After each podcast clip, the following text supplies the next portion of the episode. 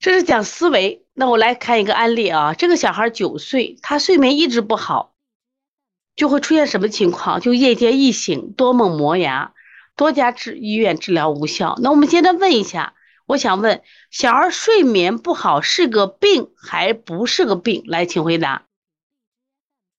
小孩睡眠不好是病还是不是病？请回答。小孩睡眠不好，在孩子的成长过程中作用大不大？因为很多家长，你问他晚上睡得好不好，润和小儿推拿周周说不是病。周周谈出了自己的观点，我认为他睡眠不好不是病。有没有不同的观点呢？金葵花小儿推拿说是病，你看两个观点，一个说不是病，一个说是病。那么这两种观点在家长也会存在，认为他是病的，他就会找医生、找推拿师来解决；认为他不是病的，他可能就不在乎。那我想在此说，睡眠不好一定是一定是病，不管是中医内科学还是中医儿科学。我们实际上对睡眠它定性为不寐，不寐。那么不寐的意思是要么入睡难，要么易醒，要么睡眠的时候他多梦啊，做梦说梦话，他一定是病，一定是这是个病种，这是个病种叫不寐啊，一定是病。而且在孩子幼儿期、青少年期、成长期睡眠不好的，我就讲一个，最近我们都在做助长。提到了生长激素，生长激素，睡眠不好的孩子的生长激素分泌量就不对，知道吧？所以说孩子睡眠不好一定是病，所以睡眠不一直不好好像是亚健康，但实际归到病里边就属于不寐，打两个字打出来，贝贝康已经打出来了啊，不寐。好了，我们来看多家医院治疗无效，因为这个家长认为他是病，我发现我孩子睡得不好。他可能出现长得也不好了，对不对？脸色也不好，个子最近也不长。我发现这个孩子睡觉的时候，呀，又是磨牙了，又是什么说梦话的，所以他严重影响了他的发育了。那么这个时候治疗不好，就说我们一般来说，我们要治疗失失眠，治疗睡眠不好，来，你们从哪入手？一般情况下来说一下，从哪入手？我们一般说失眠了，睡不好了，一醒从哪些入手？小孩也有，成人也有。来，大家写出来。我看到李丹来的，润和小儿推拿。周周说，那我就定睛安神。铁山说清心安神。来看一下啊，铁山认为他是心火旺了。火扰神，所以铁山认为孩子睡眠不好，一定要清心安神。润和小儿推拿周周说，嗯，不是，这个孩子受惊了，睡眠不好，定睛安神。还有没有不同意见？有不同意见，写出来说出来，大胆的互动才能成长更快。来写出来。如果一个小孩睡眠不好，什么叫睡眠不好？入睡难，睡不着嘛，入睡难。然后呢，两三点他就醒了。或者是他睡觉的时候满床滚，甚至磨牙打鼾，是不是说梦话？睡眠都不好。除了有心火旺，除了惊恐，还有没有？我们想想成人，就说成人，说成人脾胃调理，说是磨牙跟吃饭有多有关系。他认为是，他认为睡眠不好，考虑的是胃肠积食。你看，已经三个点了啊，三个点了。有人认为是心火旺，有人认为是受惊了，有人认为脾胃不和了，看见了没有？认为是肺火。哎，中医儿推杨老师提出来虚症了。前面提的实症，他提到了虚症，心脾两虚也会睡眠不好。你看是不是有很多的问题？对，这有很多的问题。这是从中医角度来说，有很多的问题。有人说我心脾也调了，我肝火也清了，为什么还不好呢嘛？这就是一个问题，我心脾两虚，我调了，它怎么也不见好呀？脾胃不和，我也调了，为什么不见好呀？清心火，我也安神了，不见好呀？对，淡泊还说了个肺火脾虚，对，你看都不见好，都不见好。那这个时候，我们换一种思维，首先从西医思维来，是不是好多原因？新总的幸福，好久没见你了啊！对，考虑和鼻炎有关，这个题就是跟鼻炎有关，和鼻炎有关。就问家长，你的孩子就是除了这些症状以后，有没有鼻塞的症状？他说：“哎呀，还好吧。我们家的孩子入睡以后有轻微的鼻塞，因为他有轻微的鼻塞，那我们怎么都想不了他跟这有关。如果是个西医大夫，哎呀，你这个孩子睡眠不好，没病吗？也没病呀，他没办法治了，是不是睡眠不好？他怎么治？”我们中医，我们按心脾、脾胃都治了，效果不好；清心、清肝火也治了，效果不好。那你再换个思路，再换个思路。那么这个孩子有轻微的鼻塞，那你试着建议他，你能不能去拍个片子，看有没有鼻窦炎？因为鼻炎、鼻窦炎的孩子睡眠都有障碍影响，你试试去看一下。那么这个孩子，除了我们刚才说的，他可能从中医角度，这没有提中医角度啊。他心脾两虚也可能，脾胃不和也可能，是不是？那么如果都调的话，睡不好，那么他还有一种可能，他鼻黏膜肥厚了。那这个孩子就是鼻黏膜肥厚了，是因为他躺的时候，他实际上他出现什么情况了？他出现了这个呼吸的障碍了。虽然是轻微的鼻塞，但是有呼吸的障碍。那么这个障碍呢？导致他睡眠质量就下降，因为他有时候可能平躺就有点鼻塞，然后他可能侧躺就会好一点，所以他一天一晚上在不停的找体位，找体位换体位，哎，从鼻炎入手，睡眠明显的改善了。所以说睡眠问题，我们不仅要考虑心肝的问题、心脑的问题、脾胃不和的问题，那么如果。你心脾一调就好了，那简单；心肝一调就好了，简单。你认为脾胃一调就好了，没简单，这都简单。那么如果都不好，你考虑这个孩子有没有鼻子的问题。所以说，睡眠不好跟鼻子有很大的关系，知道吧？睡眠不好跟鼻子有很大的关系。这是我们今天讲想讲一下鼻炎和睡眠的问题。其实给我们一个思路。其实我最早做推拿的时候啊，后来我为什么会写一本书讲慢性咳嗽？为什么讲慢性咳嗽？是因为当我按一般思路调咳嗽调不动的时候，就走不动了，这个咳嗽不会调了。后来一想，哎呀，慢性咳嗽，那我就开始琢磨。有的小孩光早上咳，然后或者晚上咳，白天不咳，而且他咳的时候是刺激性咳，哎，过敏性咳嗽。哎呀，就过敏性咳嗽。那么有的小孩呢，他是饭后咳嗽，那我们考虑胃食管反流的咳嗽。那么有的小孩一躺下或者体位一变就咳嗽，考虑鼻后滴漏咳嗽。那这些咳嗽呢，其实都属于慢性咳嗽。就是我们先知道这些咳嗽呢，它实际上跟我们的身体的体质有没有关系？有关系。但是呢，它的根本原因是因为它。鼻炎、鼻窦炎或者过敏性这种引起的，如果说你仅仅从某些脏器清肺平肝，它就没有效果。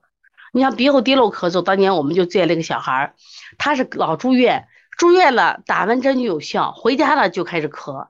就反复几次，父母就觉得不对，我可能去医院打针都是错的，然后熟人介绍到我们这儿来，来了以后，当然看孩子就有鼻炎，那我就考虑鼻后滴漏咳嗽，没有在肺上下更多功夫，是在鼻子上先治标嘛，鼻子上当天晚上他鼻子通了，效果好，妈妈妈说呀，晚上就不咳了，连续三天就没咳，为什么没咳？说他鼻子好了，所以说这都是鼻子惹的祸，所以说有时候睡眠不好一定要记住啊。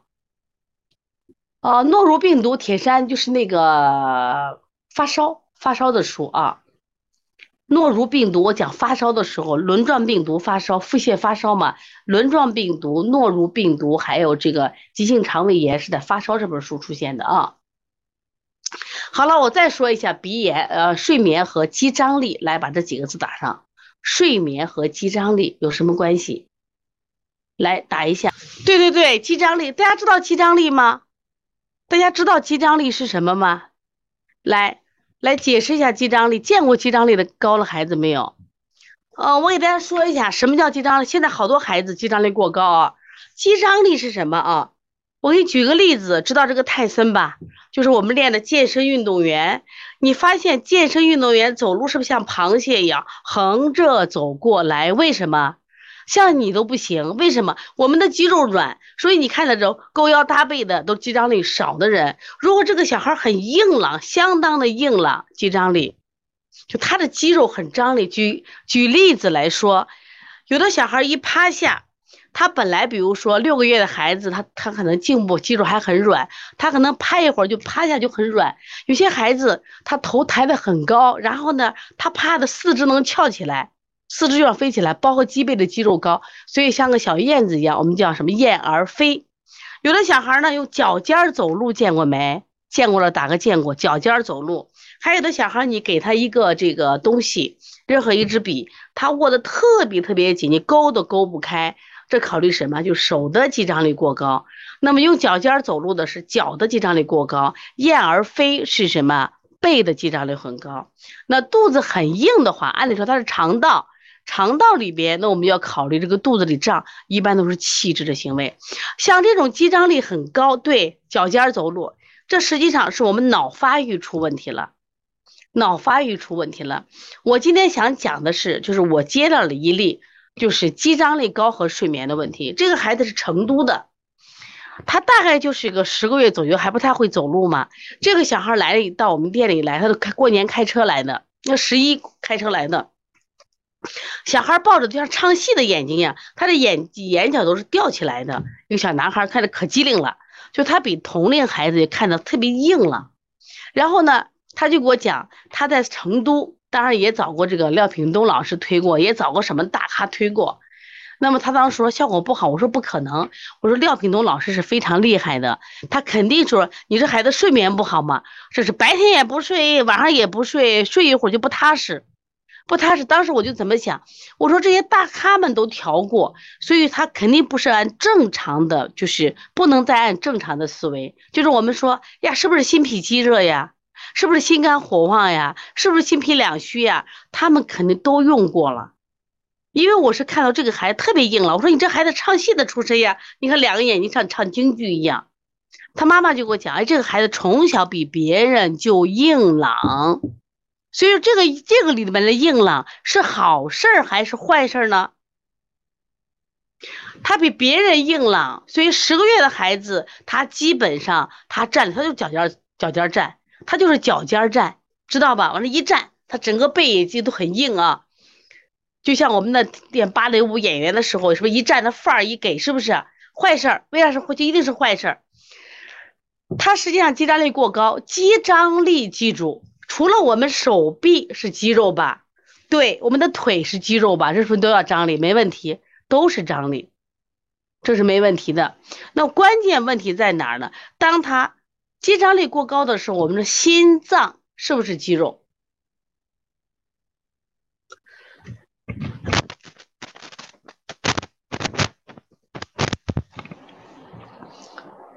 大家回答。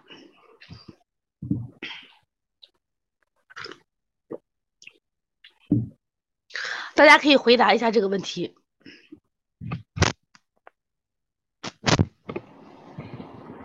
心肌有点拉嗓子了。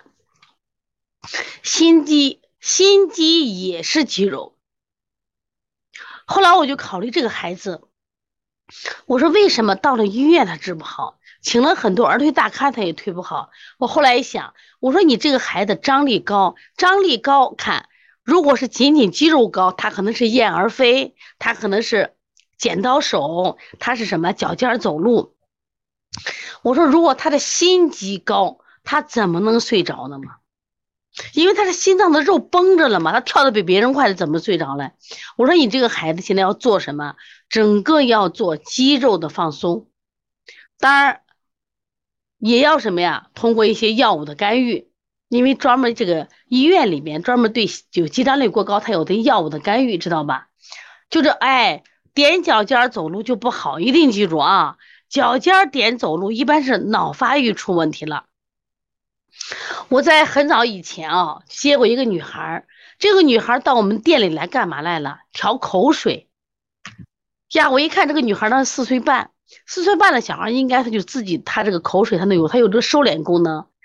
然后这个小孩就是口水，而且他整个手就他的这个右臂两个臂啊都翻不过来，不像咱们能翻很多，他翻不过来。然后走路一直是脚尖走路，而且他走路就老跑嘛，他经常不会走，他就老跑，滴滴滴滴滴跑。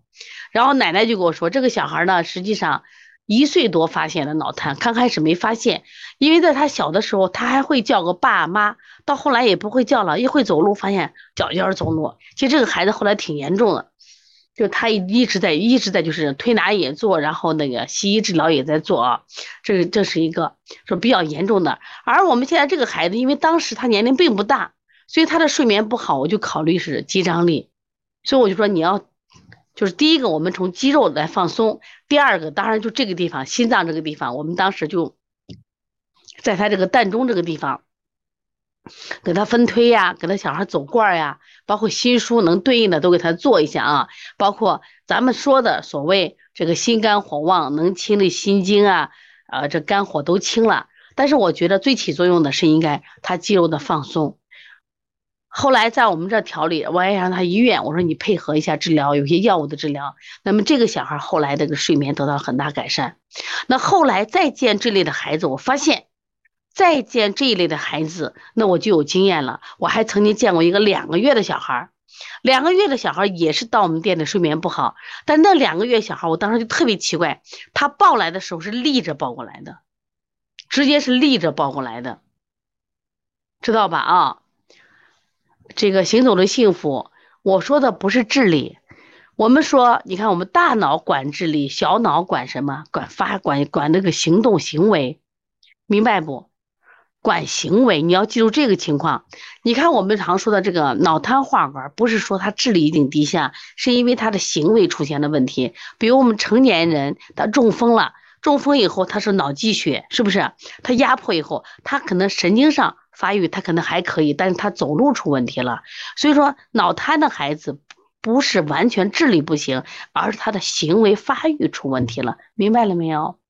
啊，铁山也分享了一个案例。对，对对对，小草主要是行为，说心枢的作用比较大，坚持推拿很重要，一定要坚持推拿。如果脚尖还点，赶紧治疗，早干预早好。一般这种孩子四个月就开始干预。把这个四个月就开始发育干预，这是非常重要的啊。所以说，其实这有临床讲了这些事情。就这个两个月的小孩，当时来的时候竟然是立着来的，所以我当时就很奇怪。我说你这个孩子半岁了，那没有两个月。当时我觉得两个月肯定是不对，为什么？那我想问大家，为什么两个月这个小孩能立着来？抱的时候是立着，一般两个月了抱，我们是不是都横着抱？那为什么这个小孩能立着抱进来？来，请回答。而且这个小孩也像唱京剧的，那小眼睛，两眼都吊着，呀，看着机灵的不得了。来，请回答。其实我们的临床中啊，我觉得我们能获得很多很多的信息，也希望大家把这些临床的经验都写出来。哎，贝贝刚说了，答对了，肌张力过高，主要是什么高？什么高才能两个月的孩子一抱就能立着过来？因为我当时第一眼看他立着过来，我觉得孩子半岁了，说没有两个月，这是我亲眼见的啊，是我们中铁，呃，应该是七局嘛，四局，就我们的一个孩子，他过来就是调睡眠的，然后呢，我就跟。爸爸来谈，我说不可能，你这两个月半两个月，他说就是。正说话的时候，奶奶到我们当时我们是在颐和国际的房子，就是我我在这边坐诊，然后后面有个什么，后面有一个这个，我们当时有个摇摇椅，办了个摇摇椅，结果他把那小孩放到摇摇椅上，小孩拉着摇摇椅就摇起来了，你吓人不吓人？那种场面太吓人了，我就没接这个孩子，我说你这孩子我治不了，我他今天的睡眠问题。呃，是因为肌张力过高引起的。我建议你去。后来到了我们西安市四院，专门是治疗这个小儿这个行为发育的。去了当下就住院了。我说你这特别严重，肌张力特别高。就是你现在看这个两个月小孩太好了，是不是？呀，那眼睛也机灵，然后呢，这个身体硬朗。他奶奶就说比别人家孩子硬朗多了。我说可不是你这有问题呢，明白？这种孩子就睡眠不好，看见了没？所以大家。平常呢，一定要多学习，把多多临床，把这些案例都分享给大家。这个亭子问了一下王老师，两个月宝宝三天晚上睡不着，不哭闹，白天睡的也一般，怎么回事？两个月的宝宝三天晚上都不睡了，也不哭闹，白天睡的一般。好，来这个问题，首先啊，我们先看一下他晚上不睡啊。我们在这个孩子三到或者两个月、三个月的时候，他有一个什么过程？就是睡反觉的问题，这是一个睡反觉。比如说白天睡得很好，晚上不睡，这是有一种情况。但你这个白天睡得也也一般，那我现在考虑他晚上如果不哭不闹，知道吧？说明他也不是饿，他也不是什么这个，就是我们说的这个腹痛，也是什么状都没有。那有可能是他一个自我调节，这就没什么事儿，知道吧？应该没什么问题。如果这个小孩如果说是他又哭又闹，这会出现问题。那现在就看，如果仅仅三三个晚上就不要管他了。如果他还持续，那我们就要分析，你摸摸这个孩子肚脐热不热？一般晚上不睡多是什么？就是我们说的啊，阴虚潮热，这是一个。然后阴虚内热，当然还有内热啊，内热的一个一个情况的表现，内热的睡不着。一般人。就是稍微凉一点就能睡得着，还有一种情况，那么就看这个孩子，比如说他的大便情况，大便情况有没有顽固不化啊？有奶瓣儿有没有有臭味儿？如果顽固不化，你就考虑他的寒症；如果没，如果如果是有酸臭味儿，那你就考虑是不是还有热性？那当然你还要考虑，还要考虑什么？这个妈妈的三天的饮食，因为它主要是母乳喂养还是混合喂养，都要考虑一下啊。对这个孩子是颈背部的背部的张力比较高，你看就这样一个案例，我想给大家说的，肌张力过高，睡眠是不是也不好？有的吃的多的睡眠是不是也不好？而这个是鼻炎，而且它关键不严重，鼻炎轻微鼻塞，但是他又是呼吸障碍，睡眠不好。说他这个鼻炎好了，睡眠就改善了，知道吧？所以刚才我们讲了个小孩，因为他老反复住院，到我们店里来调，结果当时就觉得有鼻炎症状，调了鼻炎，这个孩子马上不咳了。所以大家以后遇到你可能调了两三天或者三四天不见效的，所以你一定要换思路，你不要老说我对着了，我就对着了，那肯定思路不对了。还有在别人家，哎呀，怎么调调不好，到你的店里来。那你也要反思，所以什么叫整体辩证和局部辩证？局部辩证，睡眠不好，我可能就考虑心脑的问题；整体辩证，那你就要想，就是说五脏六腑皆可咳，非独肺也，是不是？这明白这个道理。同样，睡眠问题不一定就一定是心脑的问题。把这个要搞清楚，就把思路一定要打开啊！